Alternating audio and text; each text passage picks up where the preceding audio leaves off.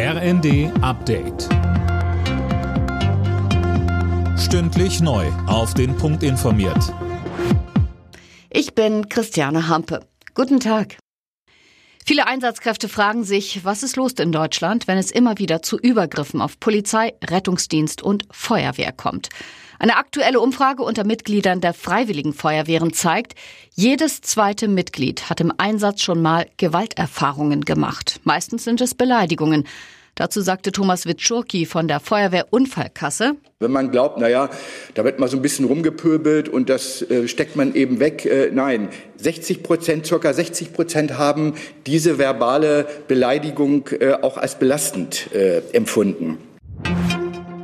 Frankreichs Staatspräsident Macron hat sich nochmals für eine dauerhafte Feuerpause im Gazastreifen stark gemacht.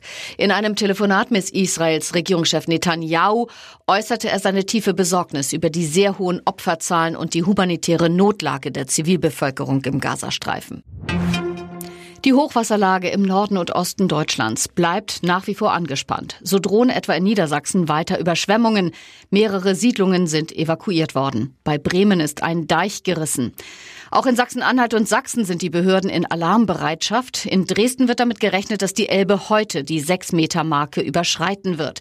Immerhin, die weitere Prognose sieht gut aus und der Elbepegel soll schon ab morgen Mittag wieder sinken. Ab heute können in Deutschland Silvesterknaller und Raketen gekauft werden. Die Pyrotechnikbranche setzt auf gute Umsätze. Die Polizei warnt allerdings unter dem Motto Finger weg, sonst Finger weg vor illegalen Böllern aus Polen oder Tschechien. Die sind meistens in Deutschland nicht zugelassen und brandgefährlich. Alle Nachrichten auf rnd.de